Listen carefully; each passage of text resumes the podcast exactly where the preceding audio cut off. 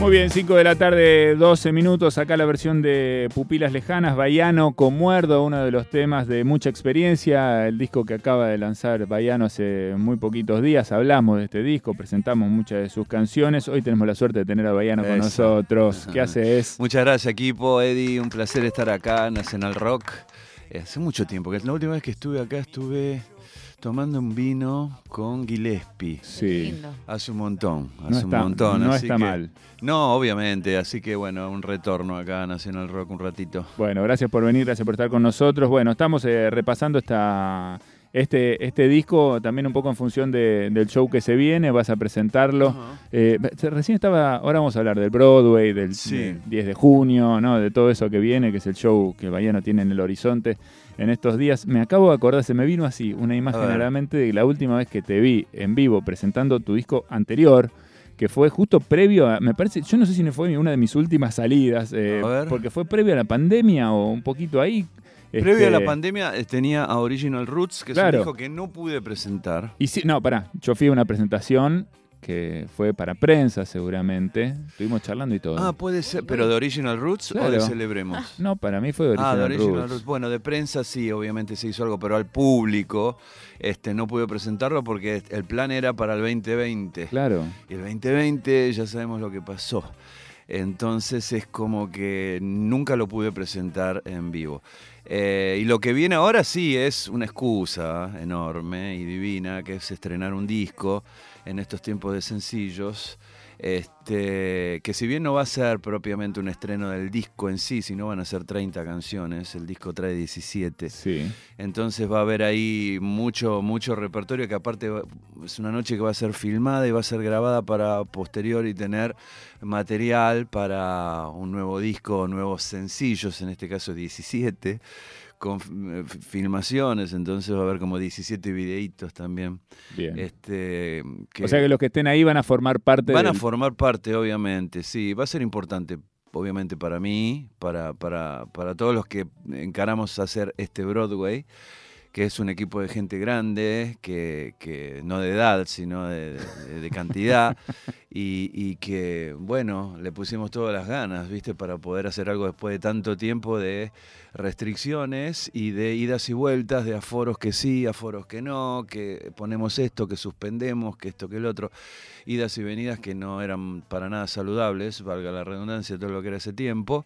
Este, y bueno, hacerlo el 10 de junio eh, y presentarme en Avenida Corrientes eh, es importante, ¿no? Para tu público también, que tiene ganas de verte hace, hace mucho tiempo y que hay muchas opciones, ¿no? También que hay que, que- que batallar contra eso también, que Recién- hay muchos colegas que están saliendo todos, Sí. todos de golpe. y Hay mucha gente también muy ávida de, de volver a salir, volver a ver bandas, volver al teatro, Sí, volver hay al que volver a enseñar. Hay que volver a enseñar a llevar a la gente a los lugares, porque vos pensás que durante muchos años, mm, sí, muchos años, dos, pero para mí fueron es un montón. una década más o menos, gente frente a la pantalla.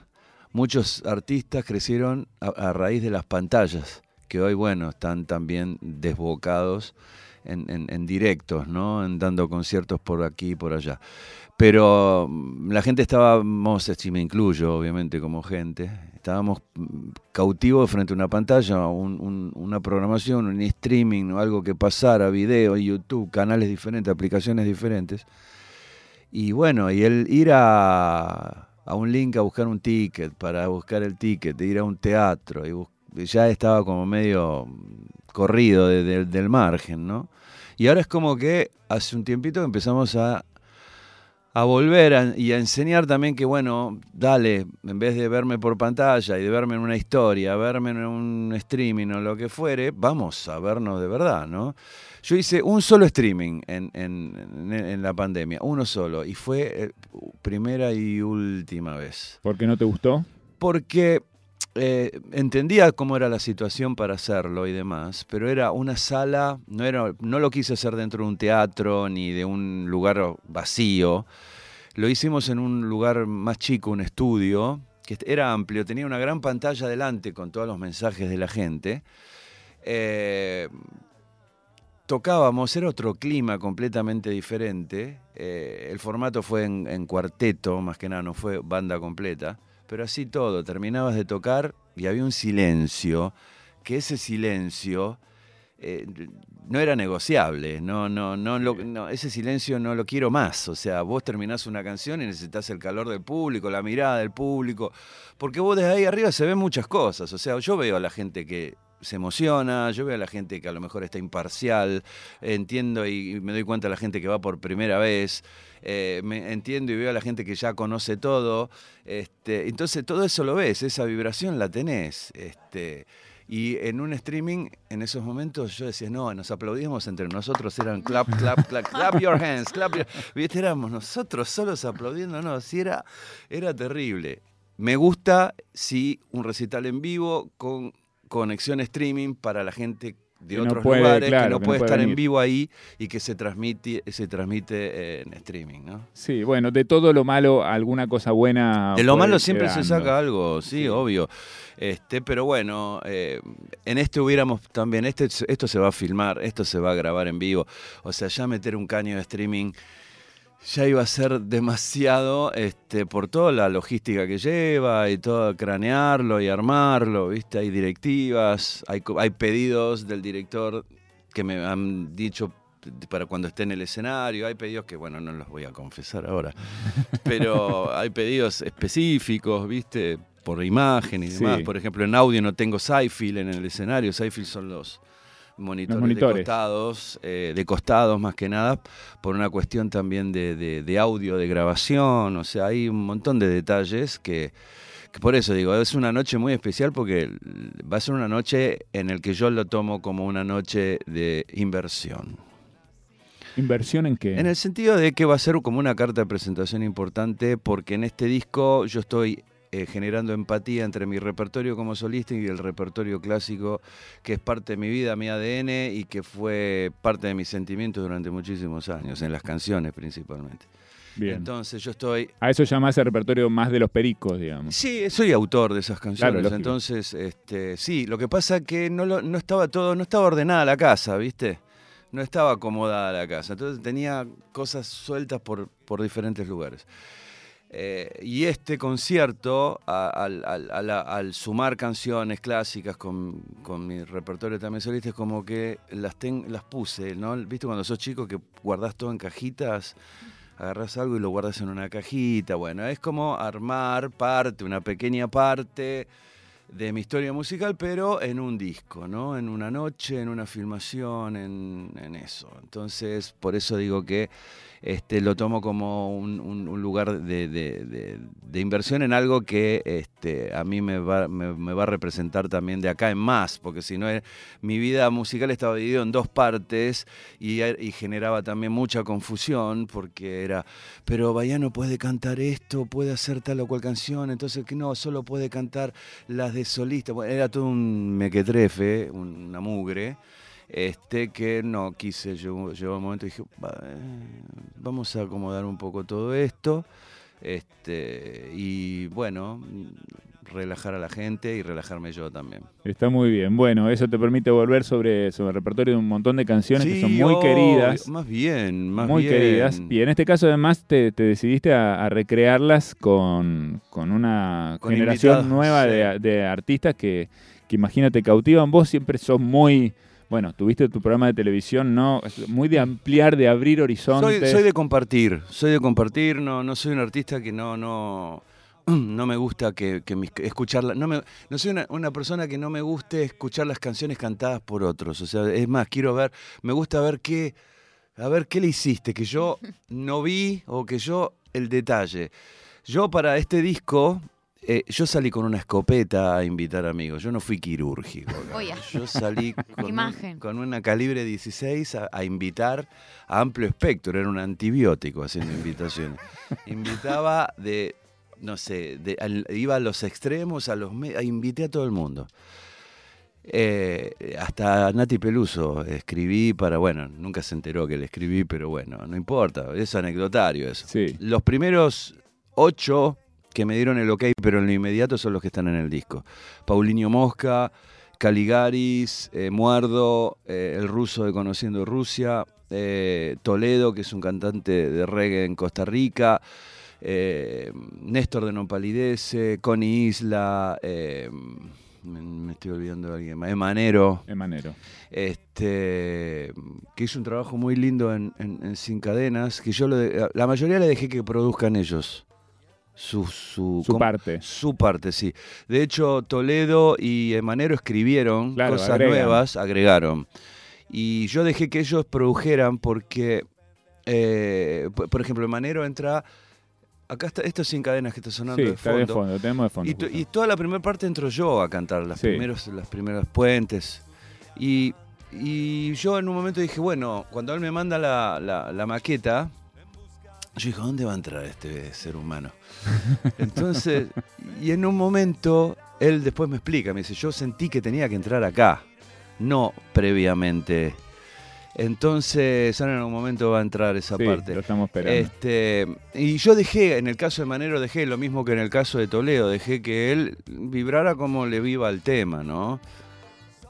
Este, y Paulinho también, Paulinho Mosca, no, nunca la idea fue hacer algo en dueto, que sea dueto en sí, o sea, superponiendo nuestras voces, ni cantando los coros al unísono. Él armó toda la parte en portugués, la primera parte, él acompaña toda esa parte con Tarji Cinza, que quiere decir en portugués tarde gris, gris, y arranca la canción cantando todo el tiempo Paulinho. Yo entro recién en la segunda parte y nunca nos juntamos. Yo dejé que él produzca de esa manera también. Muerdo grabó en Murcia, también en España, porque él es murciano. Este, y también él mandó su, forma y su forma de melodía también. Eh, Mateo Sujatovich grabó en los estudios Negril, que son los estudios Los Guardianes de Gregory, que es la banda Backing Band que me acompaña. ¿Quiénes son los Guardianes de Gregory? Es una banda de reggae que producen reggae acá, en Argentina. Es el reggae que a mí me gusta, principalmente. Este, con ellos en no arranca nunca, ahora viene Manero. Porque estaba haciendo un poco de tiempo para venir. ¡Es Manero! Me gusta porque tiene el oficio de la radio, Bayano también. Y hice radio, sí. ahora entré Manero. Estuvimos en Del Plata, ¿te acordás juntos? Hace un montón. Para andar dos ojos, para poder guiarme, un corazón para avanzar firme a donde sea que el alma me mande, una mente para pensar, dos brazos para abrazarte y una vida entera para estar contemplando el paisaje. Yo siempre buscando cómo estar mejor, aunque las dudas, si la vida pega en práctico el amor bueno, un divino, porque aparte agregó, agregó temática, agregó contenido y, le aportó muchísimo el tema, porque la idea era, eh, no estaba buscando, lo que yo quería cuando hablamos con Guardianes era, yo no quiero eh, copias, o sea, lo original es original. Fue en un momento, fue en un momento. Se hizo de una manera, se hizo de una manera. Yo hoy quiero otra cosa quiero, si ya que vamos a trabajar juntos, quiero eh, que ustedes sean dúctiles en esto y que pongan su vena también, no necesariamente. Obviamente que las canciones tienen riffs y tienen partes que son inevitables porque son ADN de las canciones. Este, Y el trabajo con ellos comenzó porque en pandemia también eh, me invitaron a hacer un tributo a Don Carlos. Don Carlos es uno Sí. de los Sujuru, este, fue uno de los Sujuru, vive, ¿no? Pero fue parte de los Sujuru, de Black Uhuru. Hice una versión de eh, Johnny B. Good, no la de mm, eh, la de Tosh, sino una versión de, Black Uhuru en español. Y quedó buenísima. Y, después me invitaron a hacer una versión de What is Life, que es vivir de Black Uhuru directamente. Y las- nos sumamos y empezamos a tener un poco de bastante tracción, ¿no? Porque, y atracción también, porque, bueno, a mí me gustaba cómo sonaban y a mí me gustaba cómo sonaba con ellos. Eh, y después apareció la posibilidad de grabar el primer reggae argentino que se grabó inconscientemente por Donald Donald. sin saberse que era el Escaba Badibidú. Y lo armamos con ellos también, y vino Donald y cantó. Y ahí quedó toda esa, ese- esa idea de, bueno, vamos a... Me acercaron más cerca del cielo, una canción de 1994, y, y me dijeron, eh, mirá, grabamos esto, con todo respeto. Le digo, sí, tranquilo, o sea, está todo más que bien. este, sí, siempre fueron muy cuidadosos y son de la vieja escuela, entonces son respetuosos.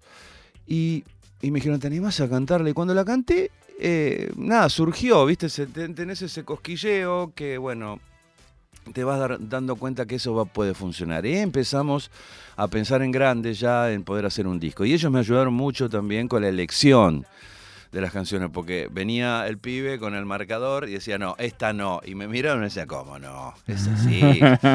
bueno, está bien, transaba, entonces iba por otro lado y Claro. el Carcaman decía, no, esta ni en pedo, ¿cómo no? Claro. Y vos que- grabar". co- me imagino que querías decía, evitar por ahí las canciones Yo no más. quería cantar ninguna en inglés. Ah, No quería cantar ninguna en inglés, quería que todo el repertorio sea en español. Claro, cuando llegó el turno de Jamaica Reggae, no, ¿cómo que no? bueno, está bien, dale, vamos, que ahí cantó también Anita, vocalista de, de Non Palidez. Este, y bueno, y fue, está bien, que es parte de, de- de toda esta cuestión de trabajar con alguien, ¿no? Alguien nuevo, porque apenas nos fuimos conociendo. Y, y bueno, la verdad que salió un resultado muy lindo. La verdad es que sí, eh, lo estamos escuchando el disco, lo tenemos acá de fondo. Eh, vamos, ¿quer- ¿querés nos metamos un ratito en una canción así descansado? Estamos con el No Baiano hay problema. Estoy repasando. esperando que tus compañeros pregunten algo, pero Ahora no te van a agarrar y sabes que no te sueltan. ¿eh? Espera porque ya te van a agarrar, no te preocupes. Bueno, eh, estamos con Baiano repasando algunas de las canciones, muchas experiencias. Recién contabas, ¿no? El, el- el encuentro con, con el ruso, conociendo Rusia. Sí, un divino. este, la verdad que es una canción, vaya, es una canción preciosa y la reversión también es, mu- es muy linda, muy interesante y me parece que también está bueno porque te, de alguna manera para, para los ¿Sabes que seguidores yo de- no, no buscaba, yo, mira, estamos en una época en Sí. que todos buscan nombres para rebote, Sí, Total. ¿viste? Un retuiteo, todos- eh. sí, son, son todos Sí. Michael Jordan, entonces buscan nombres para rebotar y encestar. Yo buscaba voces, voces. Después si tenías 500 mil, 10 mil, 3 mil, 0, 3 millones, era otra cuestión. Este, entonces yo buscaba voces y cuando, cuando digo, bueno, en esa elección, bueno, ya tenía los, los que más o menos habían dicho que sí, bueno, ahora buscar, ¿viste? ¿Qué voces con qué? Y, la voz de, Mateo es súper indie, entonces eh, dije Runaway y con la voz de él me, me- me daba el chispazo, aparte que Runaway nunca había sido corte, nunca fue corte en Pericos, nunca fue corte de difusión. Entonces, bueno, se lo tiré y me dice, sí, me encanta esa canción. Una canción muy emblemática también. claro. Y, y nada, y el ruso vino y la metió así de, de taco y le hice grabar unos coritos al final también que él había, había bosquejado ahí. Dije, bueno, vamos a apuntarle a esto. Y quedó muy... Me hubiera gustado más en la mezcla que esté un poquito más, adela- más arriba. Pero bueno, no todo lo que pido se logra. o sea. Eso es siempre así, Baiano. Bueno, vamos a escuchar un poquito Runaway, la versión del nuevo disco con Conociendo Rusia, mientras seguimos compartiendo la tarde de Nacional Rock en Hora 16 con Baiano y sus canciones.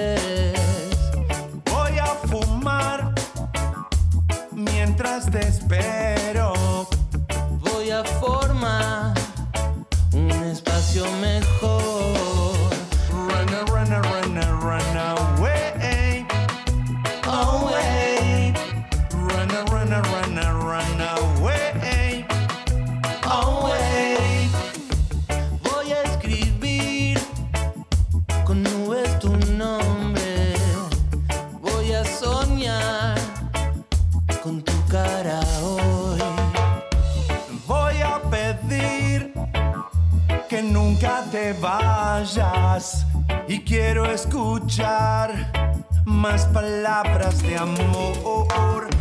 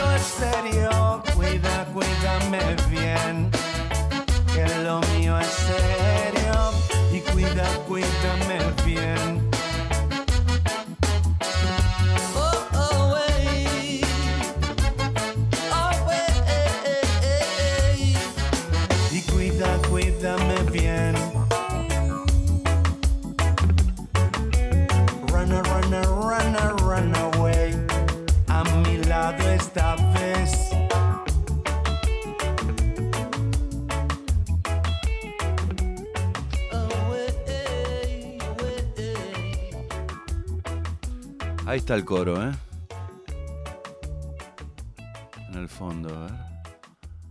Casi Estaba cerrando. antes, ya venía un poquito fade, antes, venía un poquito antes ahí el, el corito que decía. Yo entré antes, pisé Ruso. todo mal, ¿no? No, está todo bien. Si estamos acá pasando la tarde con Baiano, charlando, El pibe entró, ¿viste? poniéndonos al día, repasando, bueno, muchas de estas canciones que son también emblemáticas, ¿no? Sí. Que forman parte de nuestra educación sentimental. Sí, eh, yo creo que es parte del soundtrack de, de mucha gente. Yo soy la Yo- generación, Baiano, yo soy la generación. Yo soy ¿Vos tenés cuán- 77. Tengo, cumplo 45 este año. ¿Qué pibe? Soy la generación de. Que, pero marcada a fuego por, Claro, los sí. Cadillacs. Sí, los Pericos. decadentes, toda Cadentes esa fue, época. Fue una, fue una marca mu- muy fuerte. Fuerte, sí, Y- sí. Y mi primer cassette.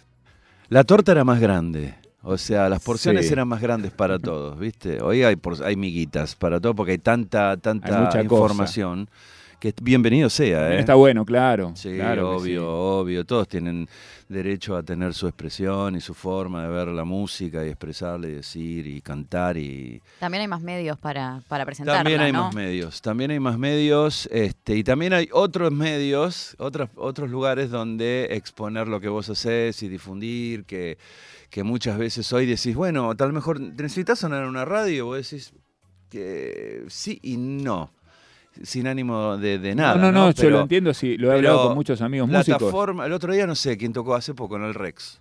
Hace ahora, un fin de semana pasado. Sí, un no un sé. puertorriqueño o un venezolano. No me acuerdo, no me dijeron. Tres, lleno el Rex. Tocó de invitado Babel Pinto, Penisi y no me acuerdo quién más. El 80% eran venezolanos. Mirá. Claro, bueno, hay gran inmigración. Bueno, pero yo nunca me enteré. O sea, no, no porque seas venezolano, sino porque no me enteré a nivel difusión. O sea, prendé la radio y no está sonando ese pibe. Entonces hay otros lugares que son las redes sociales en donde también este, ahí la gente le llega y, por ejemplo, mis hijos tienen 19 y 15 años y no ven tele. No ven tele, Sí. o sea, tienen plataformas digitales y si ven, tienen alguna noticia se enteran porque de rebote. Claro. Tampoco hay mucho para enterarse. Tampoco hay Que haga bien, que Quiero, haga bien. quiero preguntarte por, por tus otras facetas, ya que tenemos un ratito para charlar, que tienen que ver con, con otros placeres que ustedes recién hablábamos un poco de tu de tu- Comer, de tu, pa- comer. comer, que está muy bien. Comer. Bueno, en un momento era, estabas muy deportista. ¿Cómo estás ahora con eso? No, no, no. No, me- no, fue una época de triatleta durante Sí. seis años, de lunes a lunes, pasó la, la aguja al rojo. Este, y ya no quería hacer nada más que ir a entrenar, correr y demás. Y no, no, ya al extremo no estaba bueno, así que empecé a bajar la- las intenciones deportivas mías, que fueron grandes, porque medio Ironman, este, re- varias de 21, cuatro de 42, o sea, este, fueron importantes, pero también mi vida pasaba por arriba del escenario y, y si bien una cosa ayudaba a la otra, Claro. Este, nada, me parecía que estaba muy, muy fuerte del otro lado. Se ¿no? vuelve adictivo. Yo lo veo en amigos también, ¿no? Que están, que se, que se- que entran en Lo ese que pasa es que cuando vos empezás a hacer eh, eh, trabajo físico, en un momento el físico te lo pide mismo. Te, Ah, o te demanda. te Dame más. da- te demanda. Entonces llega un momento en que si vos te gusta correr, que a mí lo de las tres disciplinas de ciclismo, natación y, y running, lo que más me gustaba era correr. Este, yo corría con cero grados, corría con tormenta, corría con lo que fuere. La meta vas corriendo incluso. La, la meta vas corriendo. Entonces, digo, ¿vos qué, qué vas a hacer hoy, negro? Vamos a tener. Tengo, ah, voy a hacer un fondito de 28. No, claro. Y vos decís, no, o sea, no es normal. O sea, tenés que estar muy, muy enroscado, ¿no? Como para, para hacer eso. Pero bueno, en eso no, le bajé los, los decibeles y me dediqué a comer, que es lo que también está me muy bien, gusta, claro. lo disfruto. Este, y después con respecto a medios eh, de comunicación, no hace ya desde el 2015 que no, no hago absolutamente nada. Ahora hay unas posibilidades de, de una invitación que MP3 fue recibí. un programa precioso. MP3 fue eh, un Divino. programa experimental también porque comenzó probándonos con el equipo de, de- de- de grabación y con una primera entrevista que hice a la Trova Rosarina en Rosario. Este, y a partir de ahí es como que dijeron, bueno, es el tipo para conducir el programa. Eh, y de ahí en más fue todo el país. Viajaste Latinoamérica, afuera también, claro, sí. Sudáfrica, España y Francia. Este, estuve en Haití, estuve en las Malvinas también, estuve en Haití después del, del- del terremoto. Estuve en Malvinas también, eh, que ahí escuchan Kenny Rogers. En Malvinas. Rarísimo. Kenny Rogers y, y realmente Nos necesitan. fue muy importante. Es evidente que nos necesitan. Aparte Eh, fue muy importante estar ahí. Sí, y, eh, yo creo, tengo la, la idea, lo, lo tengo conectado así en mi cabeza, no sé si fue así, pero hay algo de tu disco Rey Mago de las Nubes que un poco tiene que ver con eso. Es el broche, es el broche, el cierre, porque a veces yo me cruzaba con gente que me decía, che, ¿vas a hacer algo de lo que viste? Y yo como, como que me quedaba rebotando, o sea, ¿por qué me están preguntando? No? O sea, yo estoy haciendo tal o cual música y lo que vimos fue más que nada originario. Y después, bueno, viste cómo es todo, cuando vas escuchando, escuchando, va quedando, va quedando, va quedando, en un momento el tarro se llena y empieza a desbordar y decís, ah, era, ah, claro, me gustaría hacer, que ya te lo venían vaticinando de antes. Y en ese disco canto con Abel Pintos, una, una, este, una versión reggae de una copla que se llama Doña Ubenza, que es muy bonita también, con La Boneto, que es la hermana de Guille Boneto de Los Cafres, Sí. que un- un- una cumbia colombiana que se llama El Burrito. Este, y La me de a Príncipe Azul, la de divina. Príncipe Azul también. Bueno, eso fue, ese fue mi, eh, por mis allegados, el mejor disco eh, hasta este último eh, y Original Roots de mi, de mi etapa solista, ¿no? Rey Mago de las Nubes. Eh, es un discazo, con ese hice muchos, muchos conciertos en festivales nacionales, provinciales, este, y nada, era otra beta musical, pero también después estabas ahí, tenías toda la vieja guardia que te decía, che, pero no vas a hacer tal o cual canción, ¿viste?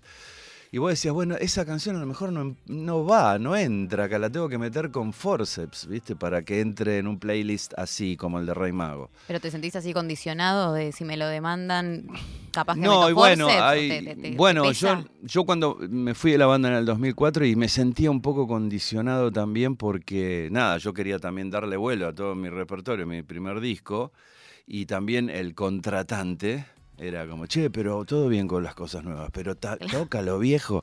Entonces vos en un momento decís, eh, sí, obviamente que está dentro, bueno, pero ¿qué, qué canciones toca? ¿Viste? Toda un- un- una información Sí. previa que tenías que dar y vos te sentías, puta, eh, ¿viste? Decías, ¿cómo manejo esta situación? Entonces, Pero vos decile tampoco- que sí, decile que sí. Claro. Tenías mucho rodaje en, en la industria musical, tampoco eras ingenuo, imagino que, que te esperabas, digamos, algo de eso, ¿no? Sí, a veces, tomaste no, la ojo que a veces me peco, peco, a veces peco, sí, sí. Sí, lo que pasa que, viste, uno piensa que, que también eh, todo es una planicie después, viste, Vos te- tenés una decisión, bueno, voy a hacer tantas canciones y estas 15 canciones, y vos pensás que tenés allanado y después ves que te dicen, no, pero estaría bueno que hagas este. Entonces, de esas 10 canciones, de esas 10 canciones que vos querías hacer nuevas, terminás haciendo dos o tres, porque tenés que irme echando con otra. Entonces, viste, a veces es. Hay mucho eso, que si haces canciones nuevas y no tocas lo viejo, es porque no, hace todas canciones viejas, eh, nuevas. Y si haces canciones viejas y no nuevas, eh, che, siempre toca las mismas. Entonces hay como un gataflorismo este, que, bueno, uno tiene que eh, tener el equilibrio. Y eso lo vas, a, lo vas aprendiendo, ¿viste? O sea, por más, no es de ingenuidad, sino que uno piensa que es lo mismo que uno piensa que tal va a interpretar una canción como. Y termina siendo la interpretación, termina siendo diferente a lo que vos a lo mejor pensaste, salvo que digas uno más uno es dos. Sí, pero pero, vas no, a ver no que lo. no es matemática. No, esto, no, no, esto es siete, dos más dos es ocho, ponele, no. Pero sí, eh, tengo, tengo el, el back de, de- de muchos años. Este, he recorrido el país mm, y ciudades y pueblitos en mucha cantidad de veces y en Latinoamérica también. Este, pero bueno, siempre cuando sacás, hola, te voy a presentar el nene, ¿viste? Y es el como nene que empezar de viene nuevo. Con flequillo, que morocho, rubio. Algo, de, algo debe estar bueno Lo también. ¿no? peinás, primero lo peinás un poco, ¿viste? El nene lo vas peinando, le sacás las lagañas, ¿viste? Lo, lo acomodás un poquito como que esté. Este es el nene, se viste de rojo, zapatos azules, y después lo mostrás. Y después, ahí es de, bueno, no vamos a poner rojo, vamos a poner otro saquito, otro pantaloncito, y vas acomodando. Es como todo, ¿viste? O sea, vos venís con un prototipo y, la gente lo ve y dice, che, esto lo cambiaría, no lo cambiaría. Y bueno, después cuando sale el final, este, la música en los playlists a veces es así. Yo muchas veces termino de elegir el playlist según ve- qué público veo. Déjame que vea. ¿Te asomás antes de, No, de que para empiece el show? terminar, no, primero hago un scouting antes, dónde es, en qué lugar es, de qué se trata, qué es una fiesta de qué, qué es familiar, es folclórica, hay- qué, qué cantidad de artistas de tal cosa hay, o sea, para tener un marco más o menos, decir, bueno, eh, si salgo con repertorio para mi público exclusivamente, el que paga la entrada para ir a verte a vos a tal o cual lugar, es una cosa. Ahora, si es un festival, Claro. Tenés que tirar todo, tenés que tirar lomo. Todo lomo, chori, todo, todo que la gente mastique y le encante. Si es algo tuyo y vas mechando achuras, viste, vas mechando. Es una magia. No quiero afectar a ningún vegano, tiré esto porque es lo primero que me salió eh, para los hierros. Y después, eh, si es otro un público que vos vas, es un festival nacional y demás, que hay público de todo tipo y vas, viste. Obviamente tenés que tocar las conocidas. Este, pero bueno, a mí me, me están gustando más los lugares más chicos, más contenedores, que tal vez lo- los lugares más grandes. ¿viste? Los grandes ya, ya los he vivido, están buenísimos. El festival más grande que toqué fue para 180 mil personas en Caracas, en el aeropuerto de La Carlota, en Venezuela, con, con- con los pericos en esos momentos. Sí. Y era, perdías dimensión. Y claro, ¿cómo? No, la dimensión ya la perdías porque era, era el oleaje del mar, ¿viste? Cuando, no la rotura de ola, la, No, no, la sí, sí, rompiente, cuando el mar está tranquilo. Va- así era el movimiento. Entonces, y perdés dimensión porque eh, yo prefiero tener el contacto más de un teatro, de lugares más chicos, que la disfruto mucho más. Está buena este, tu que- mirada de- desde el artista, porque vos sabés que también pasa desde Pero el me público. encanta eh, todo eso. Lo que pasa que Sí. vas y vas con la bocha atada y vas y haces tu show y la gente estalla, hagas lo que hagas. Este, cuando es algo tuyo, ¿no? Propio. Si es un festival, es más difícil porque hay públicos diferentes, entonces tenés que ir ahí. Es un trabajo. Totalmente. Estamos con el Baiano charlando en esta tarde Nacional Rock. Pensaba, eh, solo te decía esto de recién, hay, hay muchas muchas veces uno, digamos, como público, en un festival muy grande eh, o, en un, o en una marea muy grande de gente, 100 lucas, no sé, los últimos festivales, Lollapalooza, Quilmes Rock, yo, a veces, muchas veces estás como muy lejos del escenario, muy lejos de la experiencia vital del, de, Sí, de la terminás viendo por la gente la gente está con las final- la gente está filmando, que después Sí. lo ve en la casa. Sí. O sea, se está perdiendo un montón de situaciones. Y los que están en el campo ven por pantalla. Sí, Bueno, y yo- filman con su celular las pantallas. y eh, después todo es un, la pan- un metapantalla. pantallazo. Pero, pero eh, a mí me pasa que, bueno, yo no tengo una vista muy nítida. Entonces, digo, prefiero verlo por, por la tele, lo veo con cinco o seis cámaras, veo todos los detalles, absolutamente todo, que ir a un lugar. Eh, antes sí lo disfrutaba más, pero Sí. para estar en un lateral y según el viento cómo corre y es No, por eso la experiencia de cercanía, bueno, vos también ya con el recorrido que tenés también puedes elegir cosas, ¿no? Y decidir también ciertas escalas, me imagino. Entonces, para tocar. claro. No, yo, yo tengo las puertas abiertas siempre a, a todos los escenarios. Lo que pasa que si en lo más profundo de, de mi decisión de querer hacer algo, y yo prefiero el contacto. Esto. eh, sí, me gusta más eso porque aparte podés tener otros códigos también. Este, en un escenario más grande es, hola, ¿están bien? ¿Cómo están? Eh, guau", Y son cosas muy generalistas, ¿viste? Este, en un lugar más chico podés tener otros códigos. Hay más exploración. Además, y sí, podés, podés, in- in- podés, eh, ser un interceptor de algo, ¿viste? Yo me acuerdo una vez que, bueno, te, te- te- te vas dando cuenta cuando las, están las parejas y vos estás cantando, entonces está la chica delante y la pareja está detrás, ¿no? Entonces uno, va cantando, qué sé yo, y uno va viendo al público, la cercanía, y vos, el pibe alucina que le estás mirando a la chica y nada, y sentís como "Mm", que la aprieta, ¿viste? Y le tenés que decir tranquilo que no va por ahí, ¿viste? Pero eso lo podés decir en lugares más cerrados, más, más, más de conexión, ¿viste? En los lugares más grandes y. No, no puedo creer que vos veas esos detalles, digamos, Sí, desde claro. el escenario, me parece increíble. Sí, bueno, las primeras, las primeras cosas sí, se ve, todo eso se lo ves y tú- o te, te enfocás ahí en, en un sector, porque yo soy bastante frontman, entonces me voy enfocando y voy trabajando el escenario y voy trabajando el público y demás. Este, he levantado lápidas. Me imagino. Sí, pero bueno, voy trabajando, soy un trabajador, pa, pa, pa, pa, pa, pa, voy trabajando, debilito y aflojo. ¿Entendés? Sí. Entonces ahí te vas dando cuenta en todo lo que está pasando que ya después ahí se sueltan. Se ¿viste? soltó la cosa. Porque hay Bueno. públicos y públicos, obviamente. Contanos, hablando de eso y para, para ir cerrando, que, ¿con qué se va a encontrar la gente que se acerque al Broadway? Ya dijimos que... que, Es bueno, un concierto, bueno, que van a ser eh, 30 canciones, son dos horas de show, eh, por una cuestión también de de límite, ¿no? El teatro pide... Lo harías de más. Lo haría, sí, sí, Sí. sí, lo haría un poco más largo, sí. Lo que pasa es que 24 a las 12 de la medio noche... bruceado, medio Bruce Springsteen, así, ¿no? Como Sí, conciertos de tiraría, 3, 4 horas. tiraría más canciones. El que te va a ver, la verdad, si le tocas seis más, se queda seis más. Y si Sí, le tocas eh, diez más, este se es queda un- diez más. El público que me va a acompañar el viernes es público que está esperando una presentación mía de hace mucho tiempo, que hace mucho que no doy, este, y saca la entrada para ver este concierto. O sea, le puedo estar tirando, no sé, una canción para tomar el té en reggae y la van a cantar. O sea, están esperando ese momento. Eh, pero bueno, el límite del teatro son dos horas, de 10 a 12 de la noche, por los garages también, Claro. igual de la zona.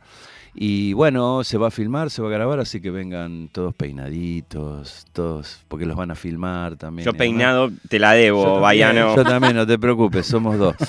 Pero bueno, van a pasarla muy bien, clásicos de siempre y muchas canciones también que mm, la gente que me sigue hace muchos años va a tener ganas de escucharlas también. Estoy seguro de que sí. Bueno, Baiano, un placer enorme A ustedes, con chicos, nosotros. espero que no haya sido un monólogo esto. y- No, siempre Para nos encanta, nos encanta charlar con vos, me encanta a mí especialmente también tenerte Muchas gracias, Eddie. Este, es siempre un placer. Así que bueno, eh, ahí estamos, ¿no? 10 de junio. 10 de junio, 22 horas. 22 la gente horas. que todavía aún, porque bueno, yo no hice sold out todavía, ¿viste? No, no tengo la suerte Estamos Duki. hablando, no contamos eso, estamos hablando de eso en la previa. Este, no, no importa, pero yo soy así. Este, las pueden conseguir por House Ticket House, pero no como House de casa, sino está en alemán. Esto es H-A-U-S US Ticket, ahí pueden conseguir las entradas todavía. Muy bien, buscan ahí entonces, compran sus entradas y se van a ir a divertir y a recorrer este repertorio divino que tiene el Bahiano para compartir. Muchas con gracias. Un placer, ¿eh? Gracias a ustedes, chicos, también. Gracias. Bahiano con nosotros, pasando por Nacional Rock en Hora 16. Ooh, yeah. Ooh, yeah. No, no, no. Ahora 16. Con Eddie Babenco, Floral Corta. María Stanraiver.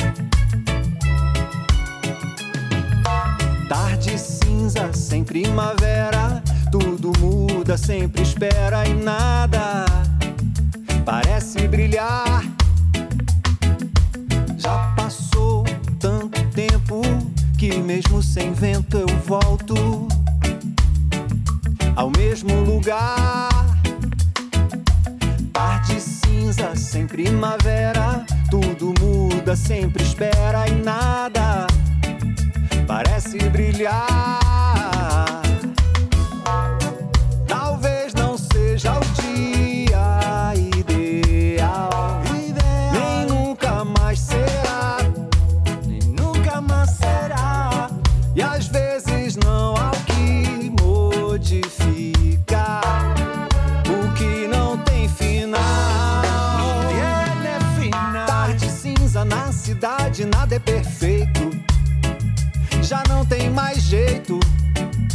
De dizer adeus. Tarde cinza na cidade, nada é perfeito. Já não tem mais jeito de dizer adeus.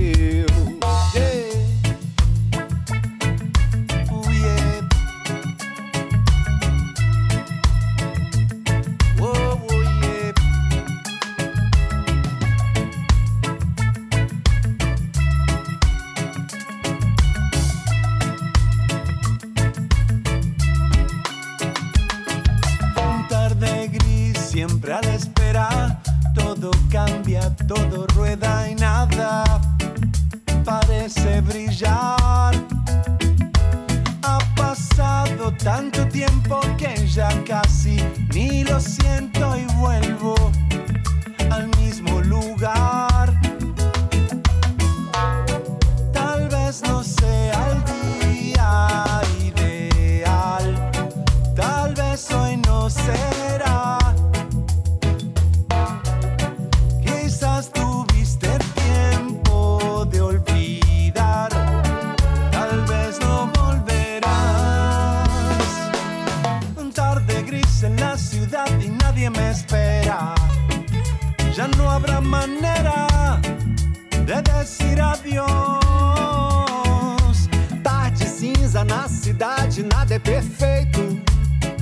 já não tem mais jeito de dizer adeus. Um tarde gris na cidade e nadie me espera. Já não tem mais jeito de dizer adeus.